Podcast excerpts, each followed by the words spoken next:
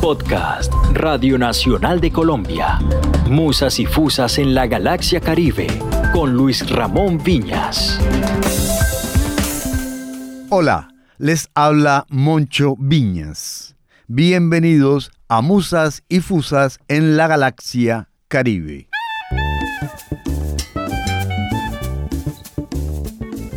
En nuestro episodio de hoy presentaremos una crónica sobre el poeta Jorge Artel, quien nació el 27 de abril de 1909 en la ciudad de Cartagena, capital del departamento de Bolívar, y falleció el 20 de agosto de 1994 en el municipio de Malambo del departamento del Atlántico. Tres de sus poemas se incluyeron en una obra musical y danzaria titulada Si yo fuera Tambó, producida por el gestor cultural y promotor musical Rafael Ramos, quien nos hablará sobre este proyecto discográfico.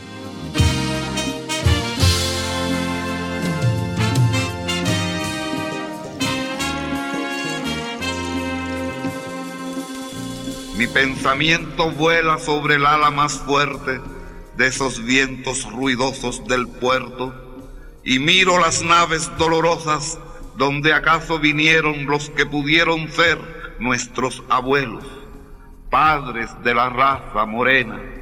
Contemplo en sus pupilas caminos de nostalgias, rutas de dulzura, temblores de cadena y rebelión.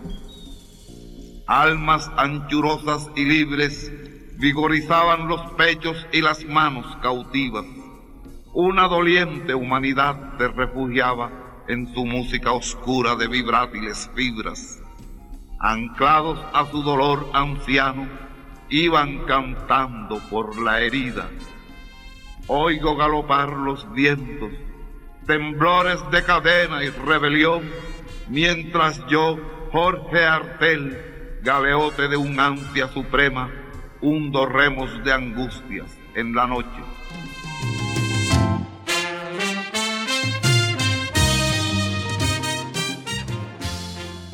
A Agapito de Arco no lo conoce casi nadie.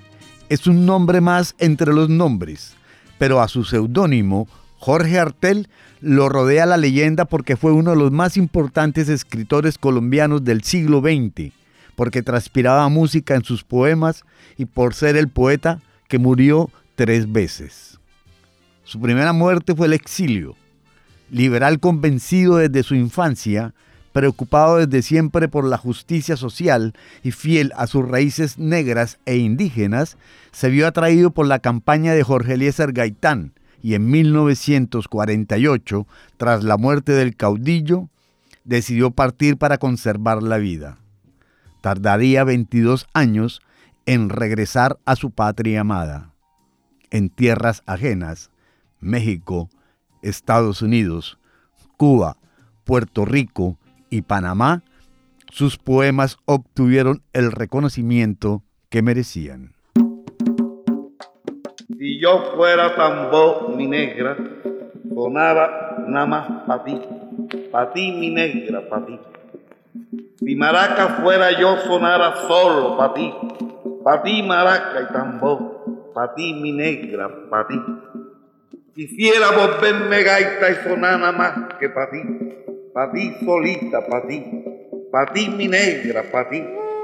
Y si fuera tamborito, currucutearía bajito, bajito, pero bien bajito, para que bailara, para mí, para mí mi negra, para mí, para mí nada más que para mí.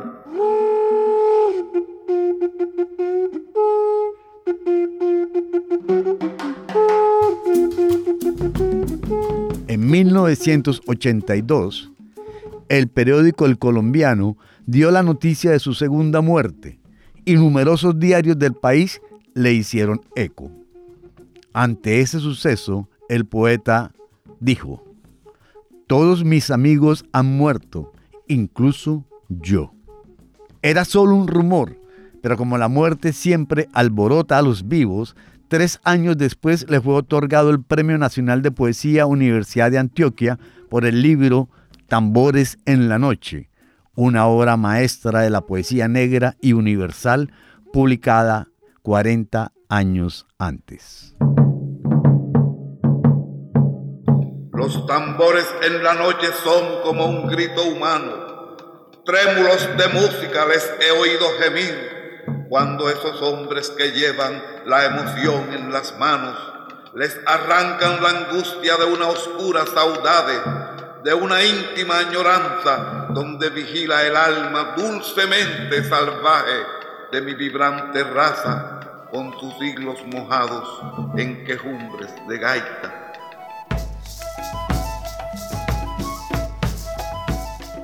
En 1994, a sus 85 años, Jorge Artel falleció por tercera vez. Siempre supo que su vocación era escribir, razón por la cual dedicó su vida entera a la literatura y la cultura en todos los países en que vivió. Es imposible negar la universalidad de las influencias, el lenguaje y los lectores de Jorge Artel, pero el Caribe se parece a su poesía debe ser que se construyeron amorosamente entre sí, poesía y Caribe. En ellos, en ambos, danzan las palmeras y suenan los tambores. Se bambolean las mulatas y calientan, tristes, las velas de los velorios. Palpita la sangre de la raza negra, se oye la voz de las clases populares, quema el sol cenital y en esa unión entrelazada entre geografía y letras, ambas se hacen eternas. Quizá por eso es posible que cuando la muerte llegó a buscarlo, Jorge Artel se haya ido tranquilo, con la certeza de que esa vez tampoco se iría del todo. Desde esta noche a las siete están prendidas las espermas cuatro estrellas temblorosas que alumbran su sonrisa muerta. Ya le lavaron la cara, le pusieron la franela y el pañuelo de cuatro pintas que llevaba los días de fiesta. Hace recordar un domingo lleno de tambores y décimas, o una tarde de gallos, o una noche de plazuela. Hace pensar en los sábados trémulos de ron y de juerga en que tiraba su grito como una atarraya abierta. Ya le lavaron la cara,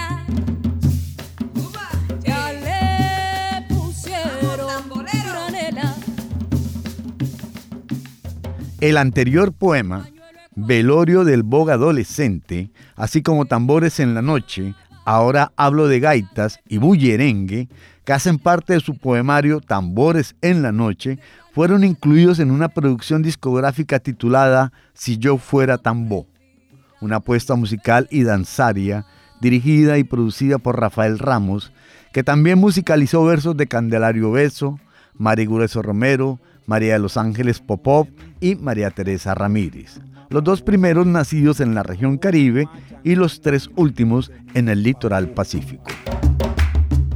Si yo fuera tambo, mi negra, sonara más para ti. Si yo fuera tambo, es una obra que le canta al amor, el erotismo, la muerte, la vida, la feminidad, la masculinidad, la africanidad y la afrocolombianidad. El gestor y promotor cultural Rafael Ramos, creador y director de la Fundación Cabildo, del Mercado Cultural del Caribe y productor de la agrupación Creole, de la cantadora Etervina Maldonado y del compositor y gaitero Nando Cova, es nuestro invitado especial en Musas y Fusas en la Galaxia Caribe.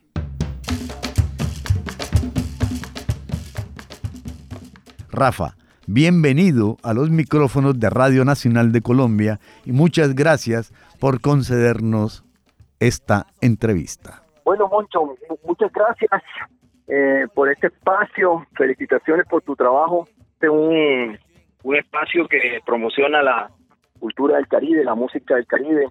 Eh, muy agradecido por este espacio y por la eh, realce importancia que le das a nuestro trabajo. Rafa, ¿en qué consiste el proyecto Si yo fuera Tambo? El proyecto Si yo fuera Tambo es una producción musical que tiene mucho significado y muchas cosas en torno a él, ¿no? Primero, es el, el resultado del proceso de formación de la Escuela Tambores de Cabildo, de la ciudad de Cartagena, del corregimiento de La Boquilla.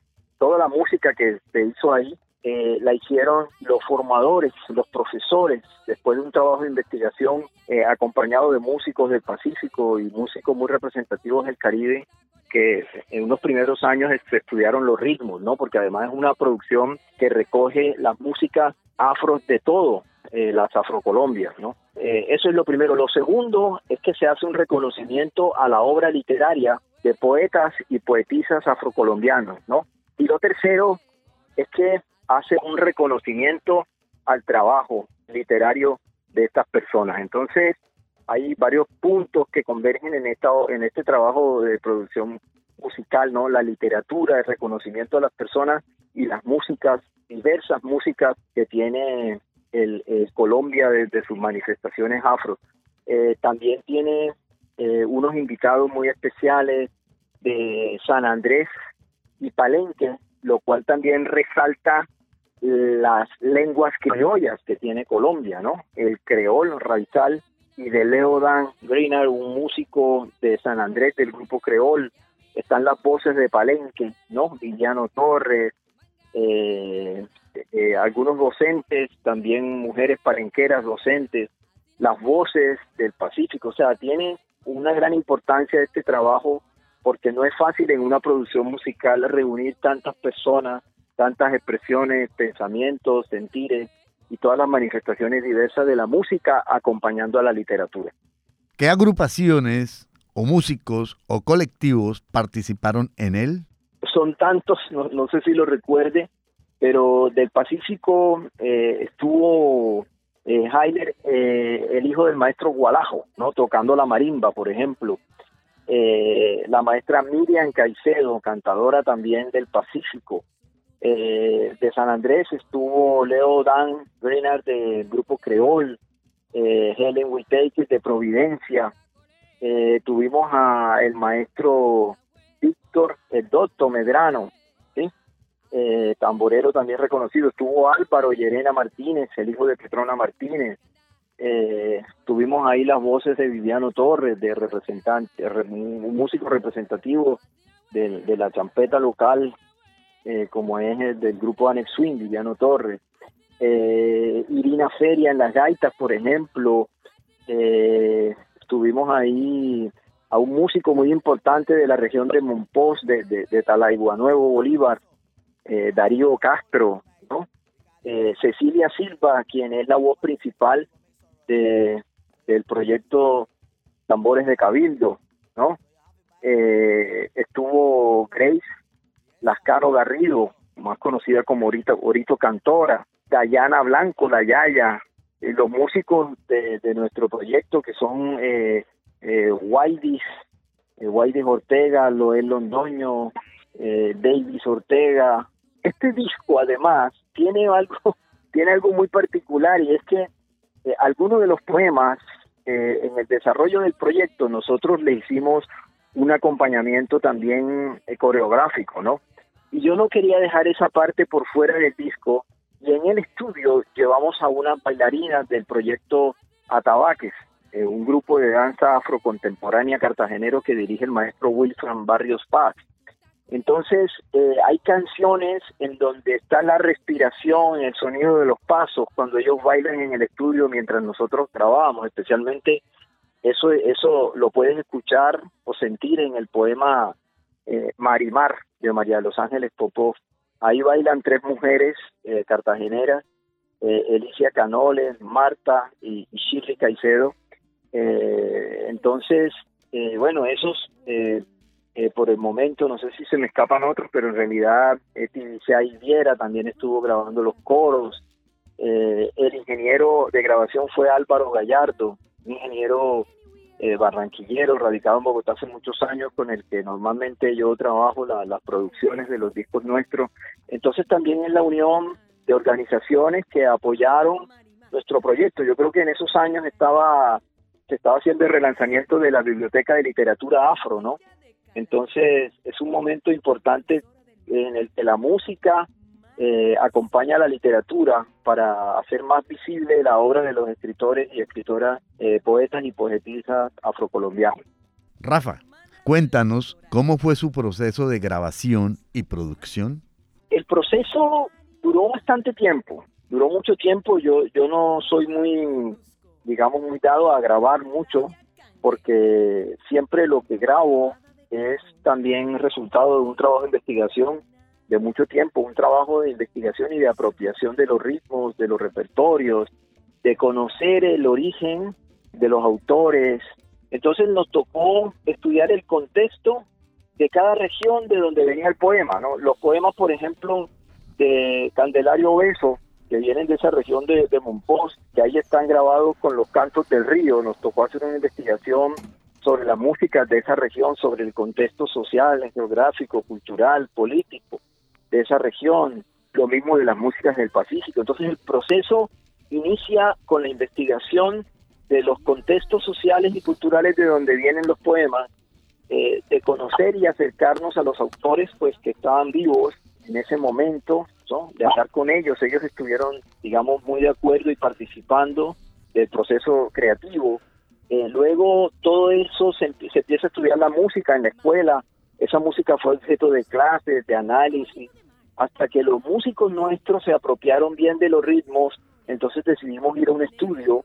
Eh, grabamos en un estudio en Cartagena a nuestra manera de hacer la música en vivo. Eso fue grabado en vivo total eh, en el mismo espacio, un reto grande para producir la música porque pues normalmente pues el sistema de grabación de multipistas permite que los músicos graben individuales. Eh, a nosotros ese formato nos aísla del, sentir la música en el momento en que se hace en vivo y nosotros optamos por un formato más, más antiguo con el que se grababa antes y era grabar en blogs, ¿no?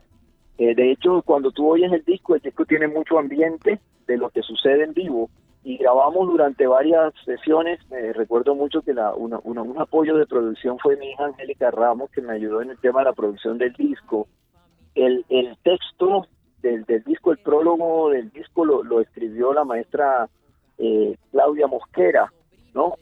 Con el apoyo también de Francis Morales. O sea, mucha gente, mucha gente participó eh, en, este proceso creativo e investigativo. Y bueno, ya en el estudio fue hacer los temas en vivo, temas que teníamos bastante ensayados, incorporar a los invitados, eh, que fueron bastante, desplazando gente de diferentes regiones del país a Cartagena. Eh, fue una, una bonita fiesta, un gran encuentro. Siempre teníamos personas en el estudio acompañándonos. No fue un, un, estudio cerrado, eh, tenía las puertas abiertas para los invitados y después el proceso de el proceso de mezcla se hizo ahí mismo en Cartagena y luego se hizo el proceso de masterización en Bogotá. Sacamos un pequeño librillo que acompaña el disco que tiene las letras de algunos poemas, eh, que aquí son canciones, ¿no? Eh, y bueno, compartir eso con las personas realmente ha sido un proyecto que ha sido bastante valorado por las personas amantes de la cultura, de la música y de la literatura afro. ¿Cómo se llevó a cabo el proceso de selección de los poemas presentes en la obra? Fue interesante porque eh, yo estaba haciendo lectura de poemarios de estos autores y autoras y encontramos historias interesantes en los poemas. Fue, fue muy complicado porque por ejemplo, eh, es muy difícil eh, de, de, escoger uno, no uno o dos poemas de un autor cuando son tantos y tan dicientes, ¿no? Pero yo eh, definitivamente siempre busco en la música que hacemos darle mucha resignificación y sentido a lo que a lo que cantamos, a lo que tocamos. Entonces, los poemas me fueron orientando. por ejemplo, el poema del velorio del Boga Adolescente, que es eh, un poema de Jorge Artel, cuando yo leía y leía y releía poemas de Jorge Artel, siempre llegaba a ese poema porque en ese momento eh, era un momento muy sensible para mí por dos muertes cercanas. Era la muerte de mi hermana Betty Ramos y la muerte de la maestra Etelvina Maldonado. Entonces yo siempre llegaba al poema este de Jorge Artel porque me traía la memoria de esas dos mujeres pues muy queridas eh, por mí, que, eh, eh, recordaba ¿no? ese vacío y la tristeza que dejaron, pero yo no las quería recordar con tristeza, entonces hicimos esta canción del, del, poema del velorio del Boga, por ejemplo, el, el poema Dingui Mandinga de, de la maestra de María, la maestra más, eh, que habla de la trata esclavista, por ejemplo, el poema de Candelario Beso, ¿no? que habla sobre la realidad de los pueblos afro, de la pobreza, los cantos del río. O sea, eh, fue siempre, eh, mi, mi, mi mente siempre se fue a esos poemas que estaban describiendo una realidad de las comunidades negras que podrían llamarse históricas, pero que eh, aún son vigentes de las realidades de nuestros pueblos afros. Rafa, ¿este proyecto se presentó en el exterior, es decir, fuera de Colombia? Sí, nosotros presentamos, este proyecto lo presentamos en Trinidad y Tobago, lo presentamos en Trinidad y Tobago, creo que es la única oportunidad internacional que tuvimos para presentarlo en Trinidad y Tobago y algo, no, también se presentó en Marruecos, en un festival que se llama eh, Visa for Music eh, en África, ¿no? Creo que son las dos salidas internacionales que tuvo este proyecto, pero también fue hermoso ahora que recuerdas sobre sobre cómo se presentó en vivo, que se presentó en el Centro de Formación de la Cooperación Española con la presencia de las poetisas, ¿no? De De los Ángeles Popov, eh, Grueso y María Teresa, ¿no? Ellas estuvieron presentes en una noche de concierto, eh, subieron a la tarima, bailaron sus canciones, se sienten, siempre lo recuerdan y se sienten muy felices de, haber hecho parte de, este proyecto. Inclusive son escritoras con las que mantenemos eh, contacto y con las que hemos seguido trabajando eh, en otros proyectos.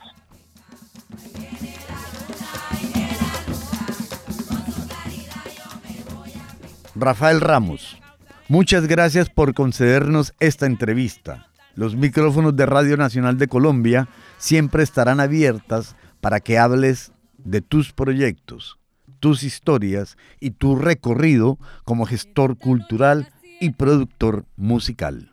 Moncho, muchas gracias también a la Radiodifusora Nacional que siempre ha sido un espacio para los colombianos eh, y colombianas muy importante varios momentos de la historia presente siempre en, el país. Es un espacio que admiro mucho. A ti, felicitaciones por tu trabajo. Ya le lavaron la cara.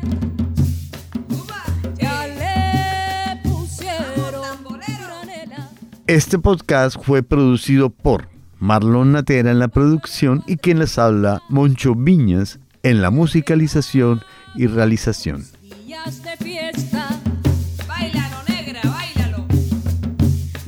Noche a las siete están prendidas las espermas.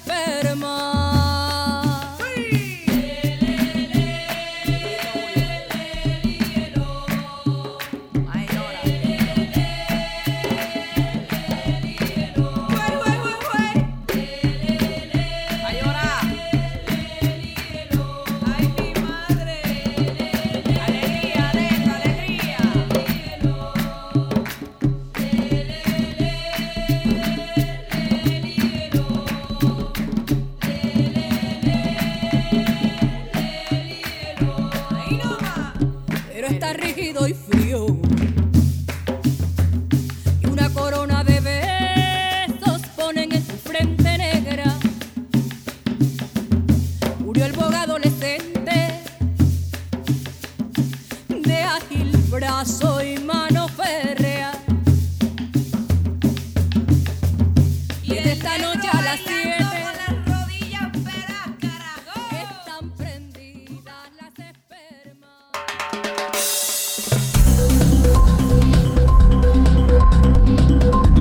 Este fue un podcast de Radio Nacional de Colombia.